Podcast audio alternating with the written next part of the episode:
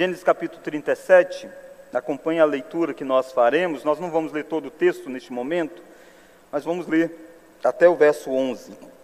Diz assim: Habitou Jacó na terra das peregrinações de seu pai, na terra de Canaã.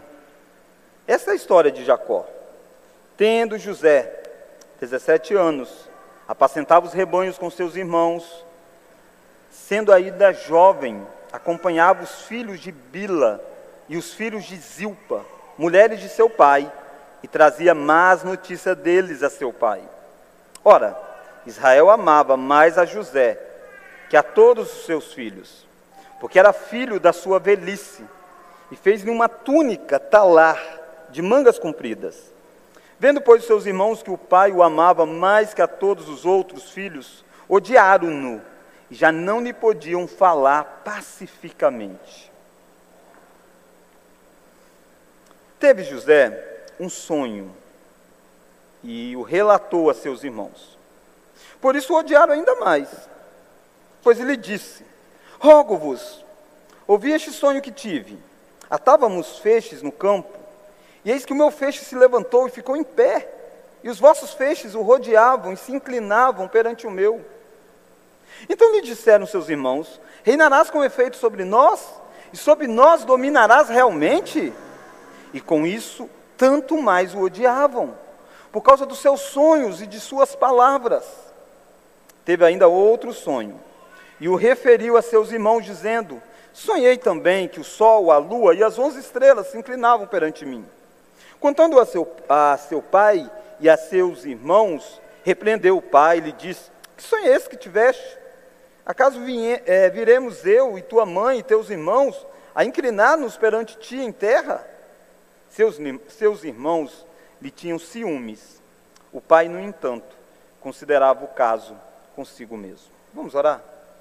Deus, abençoe que os nossos olhos sejam abertos e o nosso coração alimentados pela exposição da tua palavra. Fale conosco. Pedimos isso em nome de Jesus. Amém. Irmãos, hoje eu quero olhar com você sobre o seguinte tema: Eis que surge a história de José. Será mesmo apenas a história de José? Será mesmo apenas a história de José? É muito comum nós falarmos, essa é a história de José, né? Eu mesmo falei, anunciando, dizendo, chegamos à parte de José, e a gente fala, e não é, não é errado falar, desde que a gente entenda o que é que está acontecendo aqui. Será mesmo apenas a história de José? Tenho certeza que você que foi criado na igreja, você aprendeu muito dessa história quando criança. Como que José vai passar por uma saga de sofrimento, de exaltação e como que ele vai servir os seus irmãos por causa disso. Alguns erroneamente acabam colocando todo o foco dessa história na pessoa de José, como se José fosse praticamente alguém perfeito e como que o propósito de Deus fosse, em última instância, fazer de José um homem próspero apenas. Então, alguns chegam até mesmo a escrever livros como Como Alcançar o Sucesso a partir dos princípios de José. Mas eu entendo, à luz de diversas pesquisas, que, na verdade, há algo muito maior aqui. Tanto é assim que a história não termina com José apenas se tornando governante do Egito, né? Se a história fosse apenas como alcançar o sucesso, uma vez que José chega a governar o Egito, você sabe que ele vai fazer isso, dizia, pronto, e viveram felizes para sempre. Mas na verdade tem muito mais na história. Tem muito mais. Será mesmo apenas a história de José. E eu gostaria que nós víssemos através de alguns movimentos aqui. O primeiro deles é que a história de José faz parte da história do povo de Deus. A história de José faz parte da história do povo de Deus. Olha como começa o verso de número 2 deste texto. Diz assim: vamos ler? Esta é a história de Jacó, tendo José 17 anos Percebe? Começa dizendo: esta é a história de Jacó. E aí começa a falar de José. Fala dos irmãos de José. Mas você tem que lembrar que esta é a história de Jacó. Não é que houve um erro na hora que foi escrever. E o autor queria dizer: esta é a história de José. E aí vai, ah, José tinha 17 anos. Não. Deus conduziu Moisés de fato a escrever: esta é a história de Jacó. leia a história de José, mas vendo que a história não é de José, é a história de Jacó. Por que isso? Se você olhar o capítulo seguinte, o capítulo 38, depois que José é vendido para o Egito, você esperava, então, deixa eu ver o que, que acontece com José no Egito. A próxima história não é sobre José, é sobre Judá e Tamar. É sobre Judá e Tamar. No 39 volta a falar de José. Mas depois vai falar dos irmãos de José. A partir do capítulo 42 até o capítulo 47, os irmãos interagem com José, mas a cena passa muito envolvendo os irmãos. E depois você vai ver Jacó sendo levado, encontrando com José novamente, e Jacó começa a abençoar os filhos dele lá no Egito. E José morre. É a história de José. Mas não é só a história de José. Esta é a história do povo de Deus. E a história de José só faz sentido dentro da história do povo de Deus. Deus vai fazer diversas coisas com José, mas para que trouxesse significados para a grande história, que é a história do povo que Deus tem redimido para si. Essa expressão usada aqui em Gênesis, esta é a história de, é uma expressão chamada Toledot no hebraico. É uma forma de articular divisões no livro de Gênesis, tem várias delas, dez pelo menos, alguns encontram até onze. Mas dez, com certeza, dez divisões dessas você encontra no livro de Gênesis. Essa é a história de, essa é a origem, essa é a história da criação. E aí tem diversos detalhes sobre a criação. Essa é a história de Adão, e aí deriva diversas coisas. Essa é a história de Noé, e assim vai. Então, esta é a história de Jacó. Você diz, mas pastor, eu vi tantas mensagens envolvendo Jacó antes. Mas os que estavam por antes disso era aquela história de Isaac. Isaac teve dois filhos, Esaú e Jacó. E os dois se relacionavam, os dois brigavam, tinha promessas envolvendo. Esta é a história de Isaac tendo seus descendentes. Conta a história do personagem a partir dos seus descendentes. E agora essa é a história de Jacó, através dos seus descendentes. Tanto é que essa é a história dos doze filhos de Abraão. Essa é a história dos patriarcas, daqueles que vão dar origem ao povo de Deus no Antigo Testamento. Isso é muito importante. Porque quem estava lendo Gênesis pela primeira vez eram os descendentes destes doze homens citados na história. Eles tinham nascido lá no Egito, tinham saído do Egito, vagado pelo deserto, e agora uma nova geração estava para entrar na terra prometida. E vem dizer: olha, olha a história de vocês, quem vocês derivam. E a tribo de vocês é uma tribo que vive brigando, dividida. Irmãos tramaram contra um outro, e agora vocês vão ser unificados. Vocês vão viver debaixo, num mesmo território, como um só povo. E eu quero mostrar para você como que é possível unir um povo, mesmo que as mazelas dos corações estejam presentes. E é isso que vai acontecer na história de José. Há conflitos em todas as partes conflito dos pais, do pai com os filhos, conflito entre os filhos e que vai terminar com pacificação. De José abençoando os irmãos que o venderam. De José entendendo o propósito pelo qual estas coisas aconteceram. De tal forma que esta é o último capítulo de Gênesis. Não o capítulo que a gente tem dividido da Bíblia, mas a última sessão dessa sequência de Toledote, desses dez grupos pelo menos. Este é o último. E aqui o que você vai encontrar é um fechamento, como você pega um livro, e aí as últimas páginas do livro é o fechamento de todo o livro. Na verdade, essa é a história do povo de Deus, que vai fechar as promessas feitas. Por isso, diversos temas que foram apresentados no livro de Gênesis vai se desenvolver intensamente a partir do, do capítulo 37. Por exemplo, Gênesis 15, o texto que nós lemos na abertura do nosso culto. Deus dizendo para Abraão: Abraão, a sua descendência não vai herdar essa terra agora. Ela tem que ser peregrina durante 400 anos em terra estranha. E aí eu vou tirá-los de lá. Tá, como que eles foram parar naquele lugar? Gênesis 37 vem explicar para nós. Como que essa descendência vai chegar até o Egito. Vai sair os doze filhos, junto com Jacó, vão parar no Egito. E agora está sendo explicado como que aquela promessa de Deus vai iniciar o seu cumprimento. Esse texto também está relacionado com as grandes promessas que Deus fez a Abraão. Abraão é o primeiro dessa formação dessa nação de Israel. E Deus, quando chamou Abraão, Deus disse para Abraão algumas coisas. Deus disse para Abraão que daria a ele uma terra, daria a ele descendência e faria o nome dele grande. E aqui está envolvido terra, descendência e nome. A ideia da terra está presente neste, neste, a partir do capítulo 37, e hoje eu quero meio que fazer um apanhado geral mesmo, para a gente entender essa história maior. Esta é a história do povo de Deus. A ideia de terra vai permear isso aqui, ao ponto de que, quando eles são levados para o Egito, eles não estão mudando definitivamente para lá.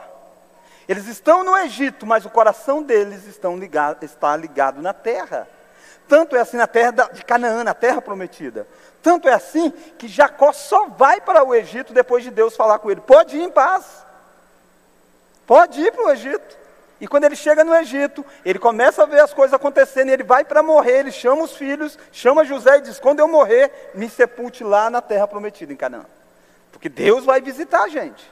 E o José, que é o grande personagem, se torna um nome conhecido no Egito, se torna o segundo governador, ele está para morrer, ele, antes de morrer, ele chama os irmãos e diz: Olha, Deus visitará vocês. E quando Deus visitar vocês, vocês levam com vocês os meus ossos.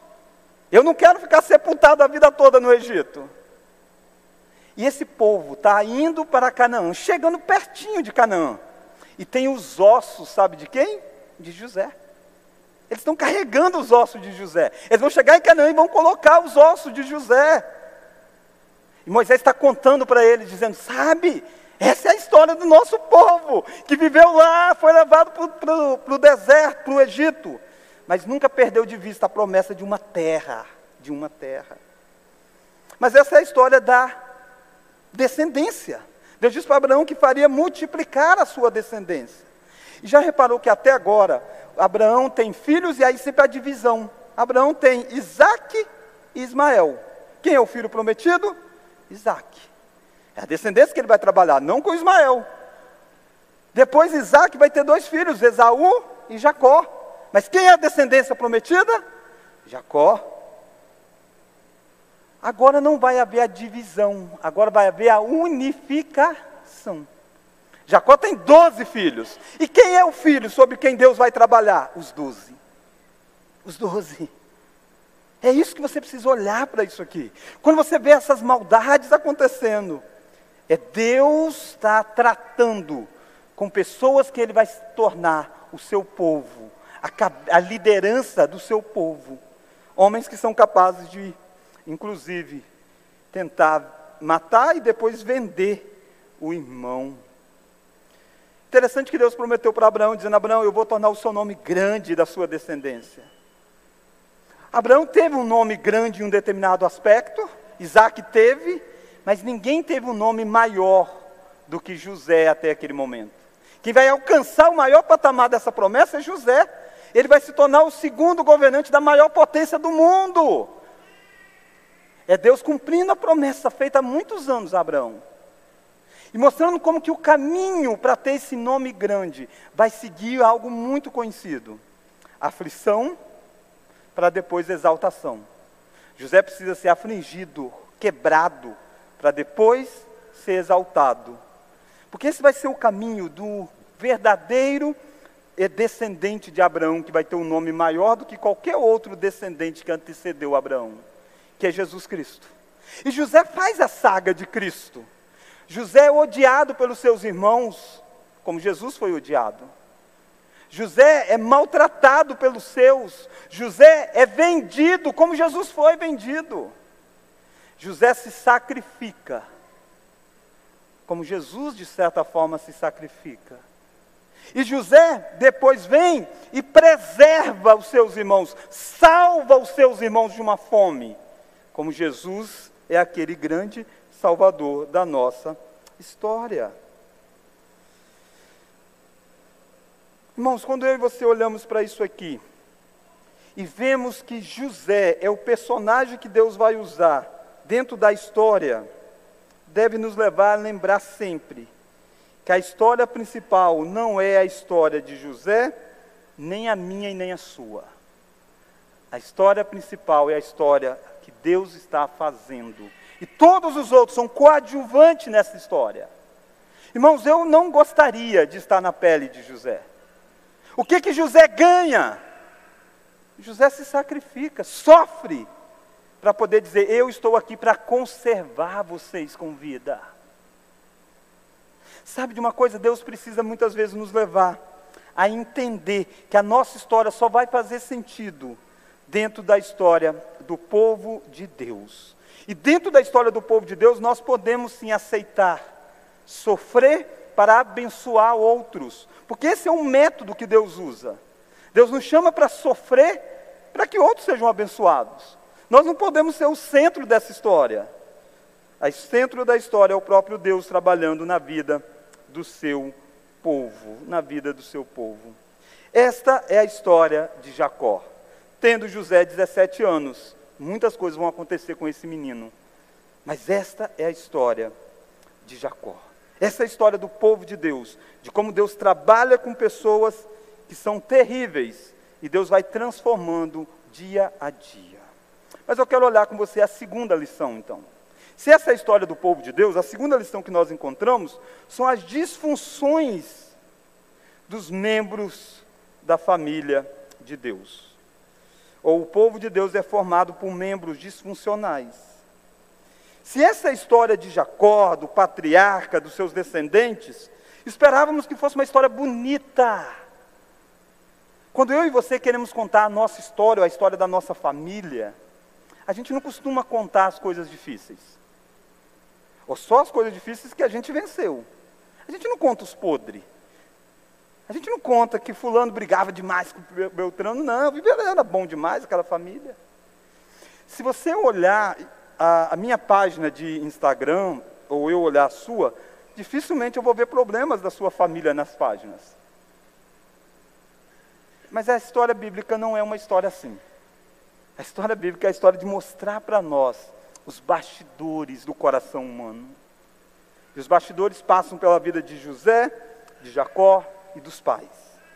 Olha José aqui, o personagem que sem sombra de dúvida é o melhor dessa história, mas não é o perfeito. O verso 2 o apresenta da seguinte forma: Tendo José 17 anos, apacentava os rebanhos com seus irmãos. Sendo ainda jovem, acompanhava os filhos de Bila e os filhos de Zilpa, mulheres de seu pai, e trazia más notícias deles a seu pai. Aqui você já percebe que a família é totalmente desregulada. Como assim? A família de Jacó tinha mais de uma mulher? Sim, aqui foi citado duas, mas Jacó teve quatro. Raquel, Lia e Zilpa e Bila. Bila e Zilpa eram servas, concubinas das outras duas. Aqui a Raquel já estava morta. Tinha Lia e, Bila e Zilpa. E cada uma dessas mulheres deram filhos para Jacó. Se família comum já dá briga, família que vem de quatro mães diferentes, não era muito fácil. E é intencional o fato de que José dedula, dedurava um grupo específico, os filhos da serva. Percebe?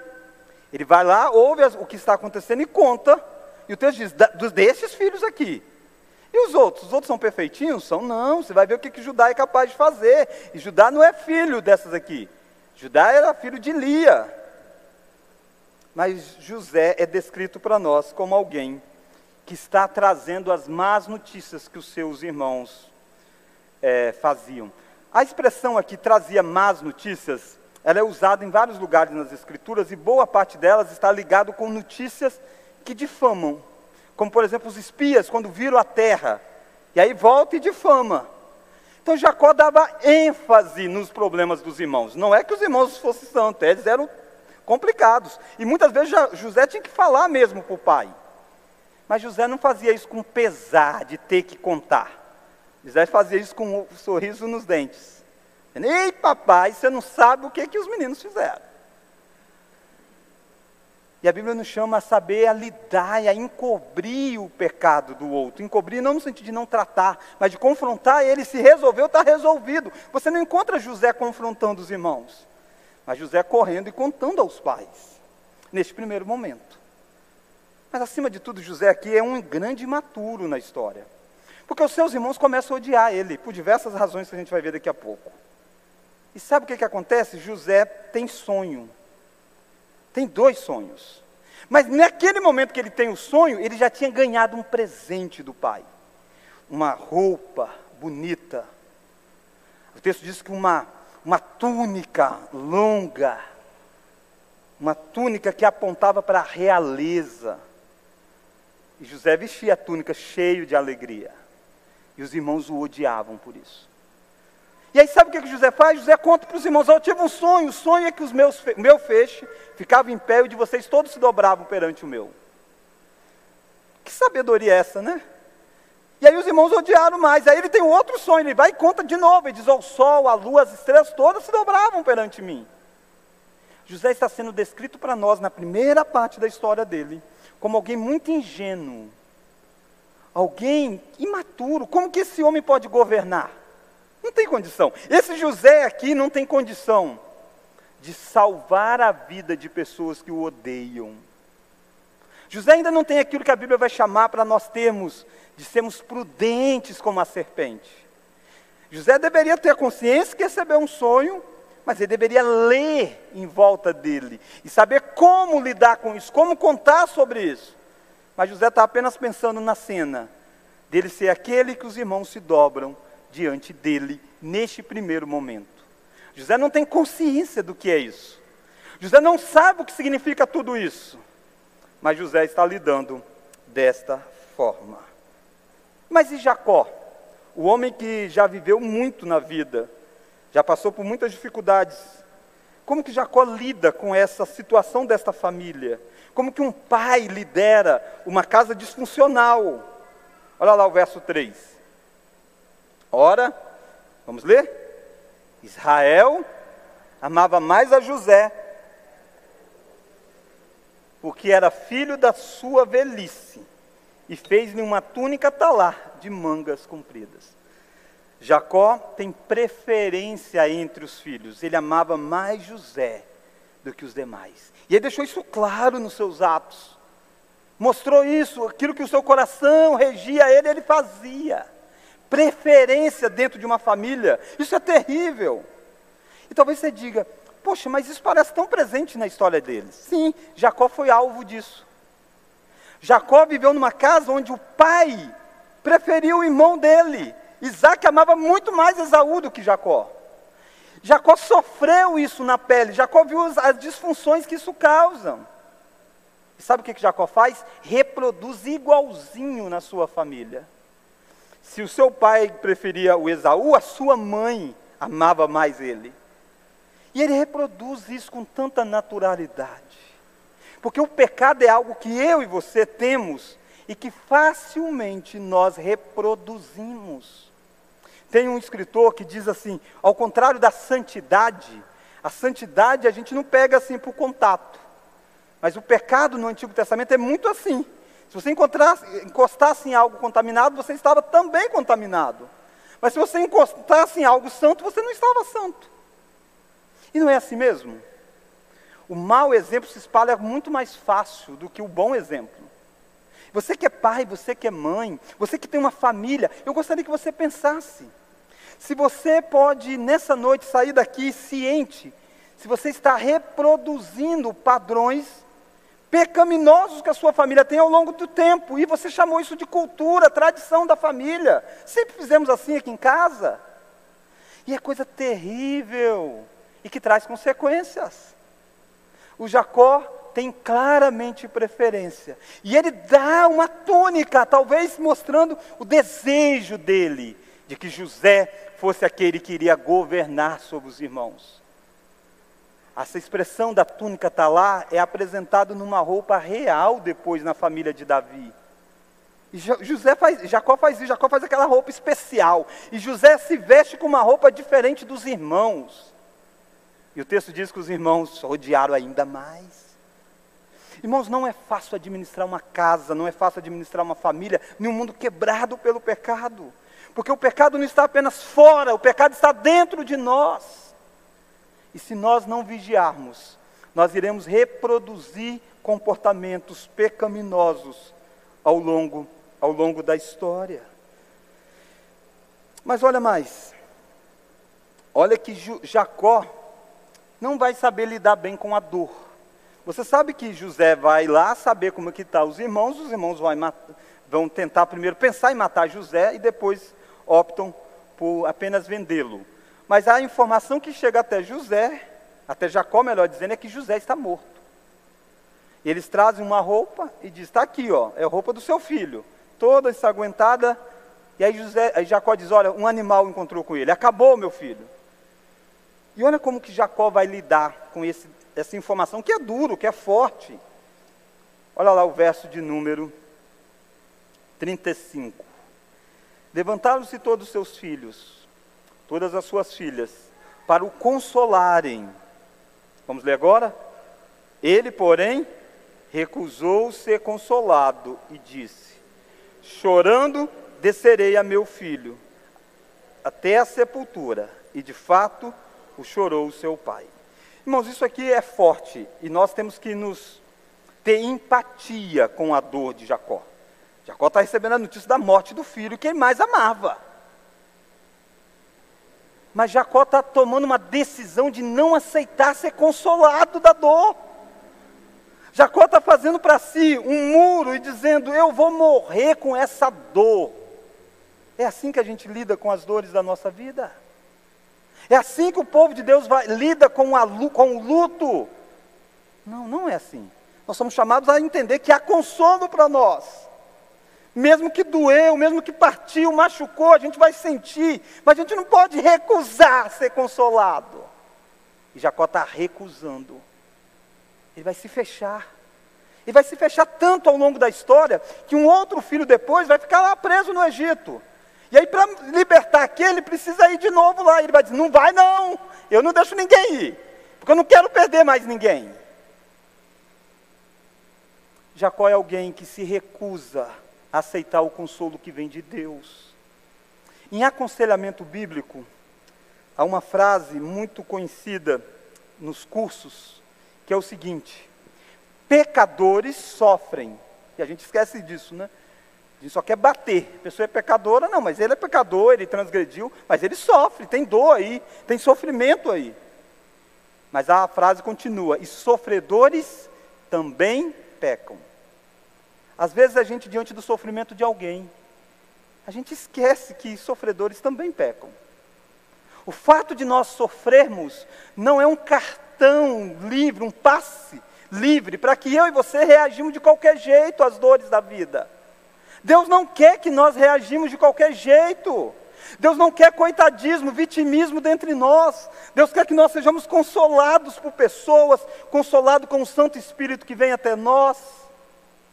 E talvez você venha aqui nessa noite, recusando a ser consolado de alguma coisa. Que doeu, e eu me, me compactuo com sua dor, com o seu sofrimento. Eu tenho as minhas dores também. Mas nós não devemos recusar ser consolado. Nós não podemos querer morar na nossa dor. Nós não podemos querer ler a realidade a partir do nosso sofrimento. E tudo o que acontece ao nosso derredor é aquilo que nós vivenciamos no passado. Não! Jacó precisa superar isso. E Deus vai fazer isso com ele ao longo da história.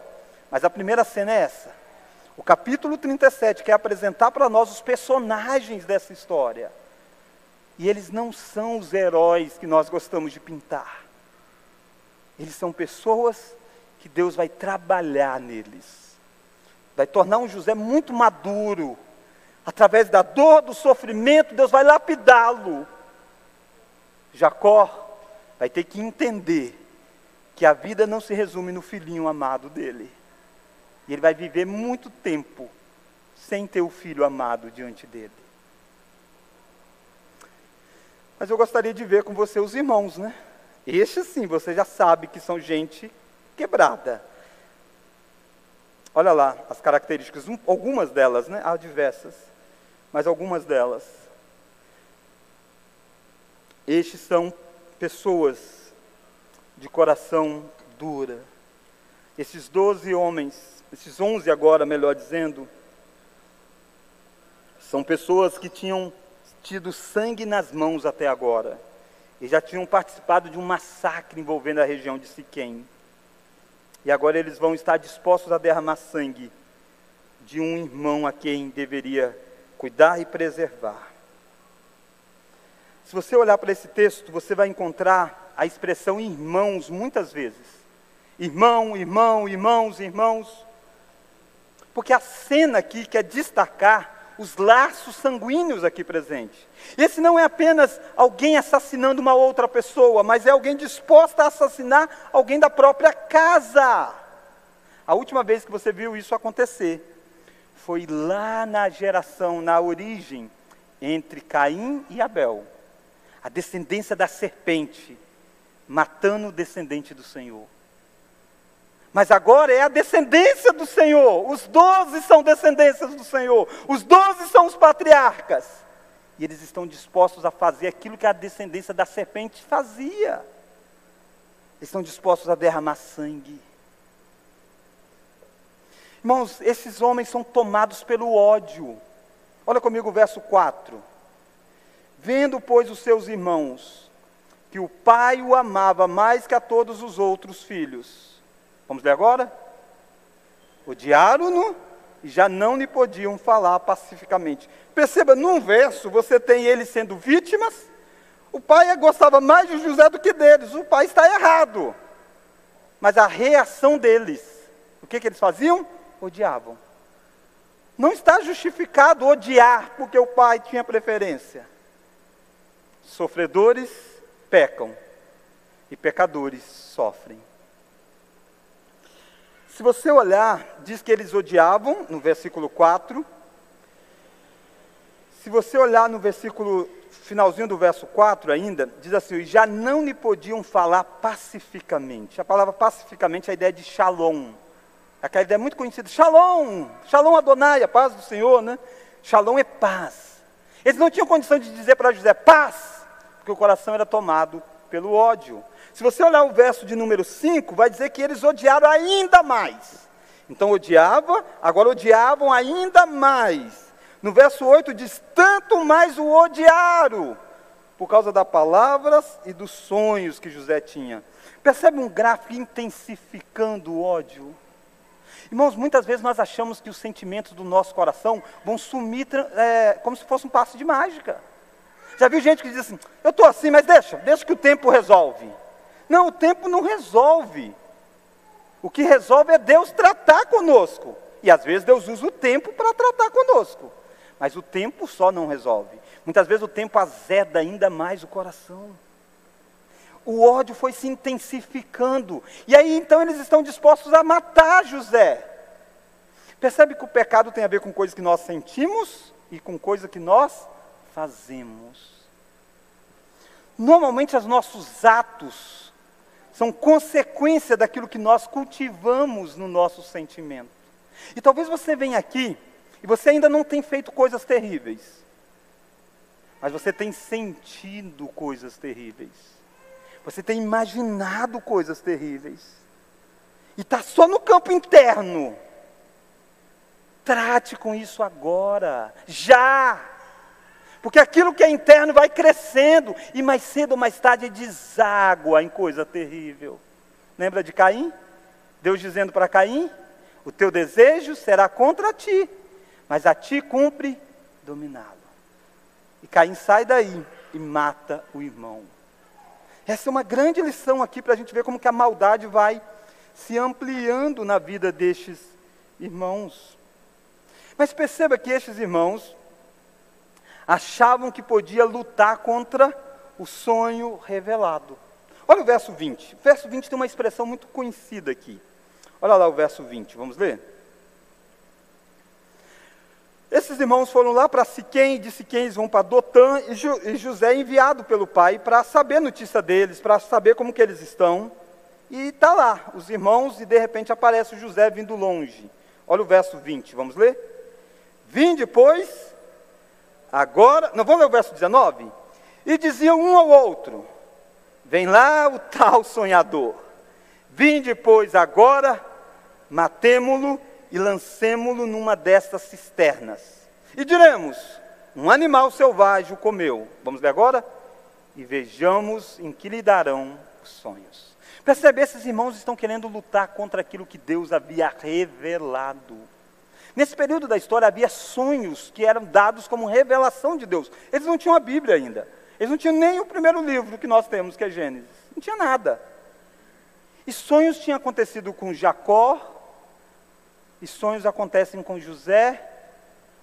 Havia uma promessa de que um descendente da mulher iria esmagar a cabeça da serpente. Eles sabiam que Deus havia escolhido Jacó e não Esaú. Eles conheciam histórias de que Deus havia escolhido Isaac e não é, é, Ismael. Tudo isso acontecendo. E de repente eles têm uma fala dizendo: Ei, há um sonho acontecendo. Será que Deus não vai trabalhar por detrás disso? Mas não, eles estão dispostos a matar José e dizer: quero ver o sonho desse cara se acontecer, quero ver ele governar sobre nós, quero ver ele liderar sobre nós.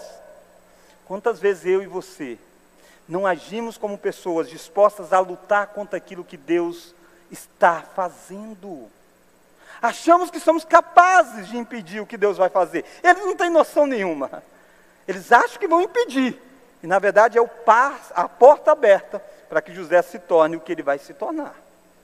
Você nunca consegue invalidar aquilo que Deus vai fazer. Você pode lutar contra, mas você não consegue impedir Deus de agir. Agindo o Senhor, quem impedirá? E está esses caras aqui querendo impedir, dizendo: vem lá o tal sonhador, vamos matá-lo e queremos ver no que vai dar o sonho deles. Eles eram violentos, eles eram cínicos, é interessante que Judá se levanta no meio dessa história. Rubem resolve salvar o menino. Rubem diz: Não, não vamos matá-lo, não, deixa aqui na cisterna. Não toque nele, a gente precisa devolver o menino. E aí Rubem vai resolver outra questão. E aí eles têm uma outra ideia: diz, Então não vão matar, não. Olha lá o verso 26. Então disse Judá a seus irmãos: De que nos aproveita matar o nosso irmão e esconder-lhe o sangue? Vinde, vamos ler? Vendamos-los aos ismaelitas, não ponhamos sobre ele a nossa mão, pois é nosso irmão e nossa carne. Seus irmãos concordaram. Sabia que quando a gente está tomado pela, pelo ódio, a gente começa a raciocinar e a gente faz raciocínios errados. Se você perceber aqui, Judá está dando uma palavra, dizendo: não vão matar, não, gente, ele é nosso irmão. Como que a gente vai derramar o sangue dele, o sangue do nosso sangue? Vamos vender ele. Vender pode. Não pode matar, mas vender esse homem para longe pode. E vender ele vai ser escravo e depois ele vai morrer nas mãos de outro. A gente está livre do sangue dele. Quantas vezes a gente faz isso? A gente dá um jeito de dizer, não, eu não tive culpa nenhuma. A gente está sendo omisso. E quem é que falou isso? Judá. Judá. Por isso que o capítulo 38 de Gênesis, que a gente vai ver na próxima, no próxima próximo domingo, tem uma história envolvendo Judá e Tamar. Depois Judá vai encontrar com José. E Judá não é mais esse mesmo cara. Deus não está trabalhando apenas em José. Deus está trabalhando em Judá. E sabe quando Jacó está para morrer? Jacó vai dizer de quem vai vir a descendência, de quem vai vir um rei. Você esperava, o rei vai vir de quem? De José. Não. O rei vai vir de Judá. Judá. Por isso que Jesus é chamado leão da tribo de Judá. Desse que aqui está dizendo, vendemos ele. Vamos vender ele, vamos lucrar em cima. E para que, que eles estão vendendo? Para os ismaelitas. Lembra que Gênesis está fechando as portas? Quem são os ismaelitas? Os descendentes de Ismael. Os descendentes de Ismael, Ismael e Isaac, Deus disse assim: Isaac é o filho prometido. Isaac será minha descendência. Sabe o que, que os descendentes prometidos de Deus estão fazendo? Vendendo para o escravo, para a descendência dos escravos, que eram ismaelitas. Um povo sem a bênção de Deus. Tudo isso acontecendo. Sabe em qual família? Essa é a história de Jacó. Sabe quem são esses? Os doze patriarcas. Eles estarão nos novos céus e nova terra, e o nome deles estarão lá nas fundações da cidade para que nós vejamos. A igreja está edificada sobre eles e sobre os apóstolos. Eles são a igreja do Antigo Testamento, ele é a base. Deus não elegeu esses homens porque eles eram perfeitos. Deus não colocou eu e você na família de Deus porque nós éramos perfeitos. Nós nos parecemos com Judá, nos parecemos com Rubem, nos parecemos com tantos e tantos personagens aqui. Talvez a gente olha para nós mesmos e nos achamos que nós fomos colocados aqui porque nós somos bons demais. Não somos não, irmãos. A igreja de Jesus Cristo ao longo do tempo é formada por pessoa disfuncional, que está sendo tratado. Eles não vão terminar a história assim. Eles não serão assassinos para todo sempre. Venha nos outros domingos e você verá. É isso que o texto quer construir conosco. Como que Deus vai pegar esses que não conseguem lidar uns com os outros e quando se unem é para matar aquele que Deus abençoa. Vai mostrar como que eles vão ser transformados por Deus. E todos eles vão poder se reunir. O José vendido amargurado vai poder olhar para eles e dizer: Deus me colocou para abençoar vocês. Eu vou sustentar vocês. Isso é porque a graça de Deus triunfa no meio dos pecados da nossa história.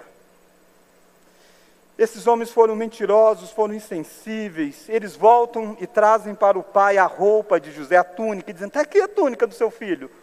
Ele diz: Será que alguma coisa aconteceu? Achamos isso aqui.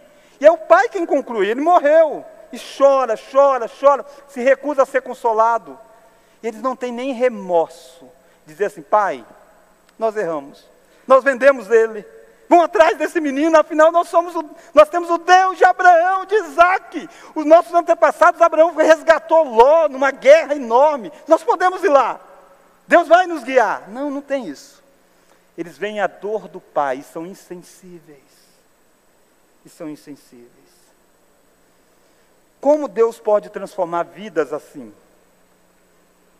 Através de alguém disposto a sofrer para que outros sejam transformados.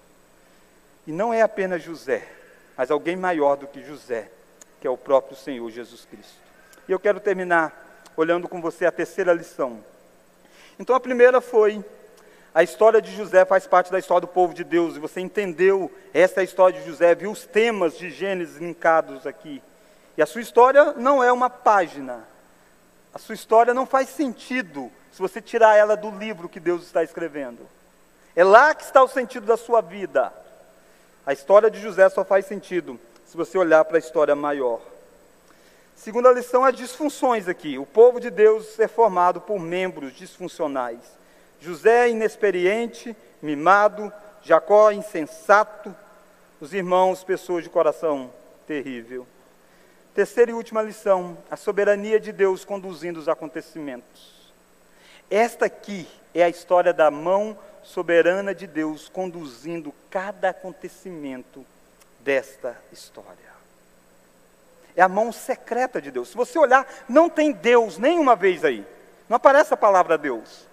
Porque Deus não precisa necessariamente ser, aparecer visivelmente no nosso sofrimento, para nós sabermos que Ele está lá. Ele estava lá, o tempo todo. O tempo todo. Mas não fala que Deus estava. Mas de onde veio esses sonhos que José teve? Depois a gente vai descobrir mais à frente que veio de Deus. E já reparou uma coisa? A história vai se dar numa região mas aí os irmãos não vão ter coragem de matar o José debaixo da, dos olhos do pai.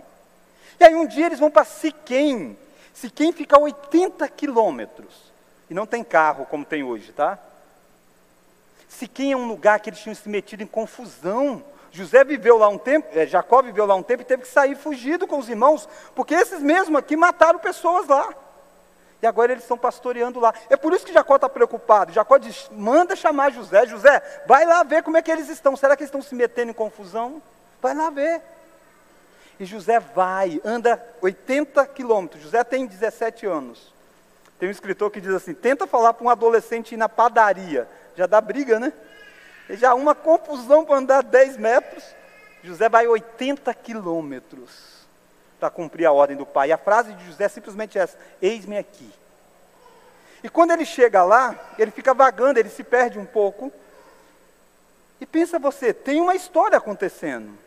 O resultado final que você precisa ver é que José vai ser lançado numa cisterna, eles vão querer matar José, Judá diz, não vão matar não, vão vender, porque está passando uma caravana disposta a comprar pessoas. Vai para o Egito. Mas tem o time dessa história, tem o tempo dessa história. Se a caravana passasse três horas antes de José estar naquela cisterna, José nunca teria chegado ao Egito. José nunca teria se tornado o segundo do Egito. Percebe? Aquilo que parece apenas coincidência é Deus trabalhando. E quando José chega lá em Siquém, os irmãos não estão em Siquém. E aí José olha, olha e nada, e de repente um homem diz: Olha, eu ouvi. José pergunta: Cadê os meus irmãos? Ele diz: Olha, eles foram para Dotã. Eu ouvi eles conversando e falando que ia para Dotã. Dotã é mais 18 quilômetros, mais 21 quilômetros. E eles vão nessa direção. E José vai atrás. Percebe isso que parece um atraso na história? É Deus dizendo: Deus tem o tempo certo. O relógio precisa ser cronometrado. O relógio dos midianitas, dos ismaelitas, precisa ser condizente com a história de José. Assim como a minha e a sua história, o tempo precisa ser junto precisa bater na mesma sintonia. E Deus vai fazendo isso conosco. Já imaginou se aquele homem não tivesse ouvido a conversa? Se aquele homem não soubesse para onde foram aquele pessoal, se José não tivesse encontrado aquele homem, nada da história que você sabe adiante teria acontecido. José teria voltado para casa, estaria salvo. Mas José não teria chegado ao Egito. A mão misteriosa de Deus conduz os detalhes. Olha para a sua história, olha para a sua vida olha para o seu passado, olha para as coisas que foram acontecendo com você, acontecendo com alguém ao seu redor, gente tão distante, de repente começa a se aproximar e tudo culmina num ponto. Porque o nosso Deus é o Senhor da história. É o Senhor da história. Irmãos, Deus é tão maravilhoso e tão soberano que os planos de Deus não podem ser frustrados, até mesmo pelos pecados dos homens. Os planos de Deus não podem ser frustrados. Aquilo que parece mal e é mal, os homens intentaram o mal contra José, José vai dizer: Deus intentou o bem, Deus fez o bem. Aprenda que Deus usa até os atos maus dos homens maus para o seu bem. Que mensagem confortadora é esta? Saber que eu e você estamos em um mundo que até os homens maus, que pensam mal e agem mal, Deus usa para o nosso bem. José está lá na cisterna, mas todas as coisas cooperam para o bem daqueles que amam a Deus. Você talvez esteja exposto a alguns atos maus. Não pense que Deus não tem poder de controlá-los. Deus tem. E Deus um dia há de mostrar, quando toda a história se concretizar, o quanto aquilo foi bom para a sua vida. Foi-me bom ter eu passado pela aflição, para que eu aprendesse os teus decretos. Quem disse isso não foi José, foi um salmista, mas poderia ecoar da boca de José. Essa história mostra para nós que Deus salva o seu povo. Deus salva quando parece que não tem jeito. Olha para José, lá distante, um menino de 17 anos nas mãos de homens terríveis, dispostos a matá-lo, jogado numa cisterna. Você diz: morreu José. E de repente alguém dá uma ideia, diz: não, sabe de uma coisa, vamos vender. É Deus salvando José da morte. Essa é uma história de salvação. José é salvo da morte através de Rubem e através de Judá. Rubem com boa motivação, Judá com motivação terrível. José é salvo, os irmãos de José são salvos da fome. Irmãos, o que está por detrás dessa história é que vai ter fome no mundo daqui a algum tempo. Vai vir uma fome avassaladora, que se não tiver alguém lá no Egito que tenha sabedoria, o mundo vai ser, de certa forma, exterminado em grande parcela, e o povo de Deus vai morrer. É isso que Deus está fazendo. Deus quer levar José para governar e cuidar Os irmãos de José estão sendo salvos da fome através disso que está acontecendo. Mas mais do que os irmãos de José, Deus está salvando a linhagem prometida. Deus prometeu que um descendente de Abraão abençoa o mundo. E é isso que vai acontecer. Se o povo de Deus fosse exterminado pela fome, Jesus não teria nascido. Você estaria condenado nos seus pecados. Eu e você não estaríamos aqui cultuando o Senhor. Mas aprove o Senhor levar José, passar por tudo isso, para que José estivesse no lugar certo, na hora certa, para que a glória de Deus viesse sobre a história. Deus disse para Abraão: Eu vou abençoar o mundo através de você e da sua descendência. José chega no Egito e abençoa o mundo. Ele é canal de bênção para Faraó, antes para Potifar, depois para Faraó e para todos que estão debaixo do governo do Egito. Saiba você que às vezes o seu sofrimento é para abençoar outros. José está angustiado. Gênesis 37 não fala dele gritando, dele falando, mas mais à frente os irmãos vão dizer que ouvia os prantos de José quando ele estava nessa situação. Quando José está lá dentro, onde vai dar os sonhos de José? Quando o sofrimento chega diante de nós, parece que não tem o dia do amanhã. E tem. Sempre tem o mais a próxima página da nossa história. O final da história de José não é o poço, não é ser vendido. Como o meu e o seu, o final da história não é a dor que você está hoje. O final da história tem algo mais para nós. E a história é revelada para nós de que Deus haverá de habitar conosco, e nós seremos o povo dele, e ele será o nosso Deus, e ele vai enxugar dos olhos toda a lágrima. Se é bonito você ver José e os irmãos no final dessa história, chorando e sendo consolados e curados, é belo você ver o final da história de Apocalipse. Nós seremos curados e consolados de toda a dor, de toda a aflição, de todo o sofrimento, de toda a injustiça porque um Deus orquestrou a nossa redenção. Assim como José vai salvar o mundo da fome, Jesus Cristo vai nos salvar da nossa condenação eterna. Essa é a história mesmo de, de José? Não, essa é a história do povo de Deus. Essa é a minha história, a sua história. Tomara que eu e você sejamos impactados por aquilo que Deus vai fazer em José, em Jacó, nos irmãos dele, para que nós também sejamos alvo da mesma transformação na nossa vida. Vamos orar? Deus, nós diante de um Deus tão poderoso, que governa cada detalhe da história, sem com isso inocentar os culpados, mas ao contrário, cobrando dos culpados e tornando-os a imagem e semelhança do Senhor à medida em que eles crescem nós podemos chegar diante do Senhor nessa noite confiado de que todas as coisas cooperam para o nosso bem. Obrigado, ó Deus, porque nós não somos o centro da história. José não é, Jacó não é e nós também não somos. Mas aquele que é o centro da história, que é Cristo Jesus, ele é o centro para nos abençoar, para nos redimir, para nos restaurar, para que nós possamos ser transformados na imagem daquele que é o centro da história, que é Jesus Cristo. Deus, o Senhor conhece os corações aqui presentes, o Senhor conhece as áreas quebradas dos meus irmãos aqui nessa noite. E o mesmo Deus que estava por detrás daquele sofrimento de José, está por detrás dos nossos sofrimentos. Por isso, ó Deus, nos faça encontrar esperança daquilo que o Senhor fala, fará no dia seguinte da nossa história. Nos visite, ó Deus, com a graça restauradora que vem do teu trono de graça. Oramos tudo isso no nome de Jesus Cristo. Amém.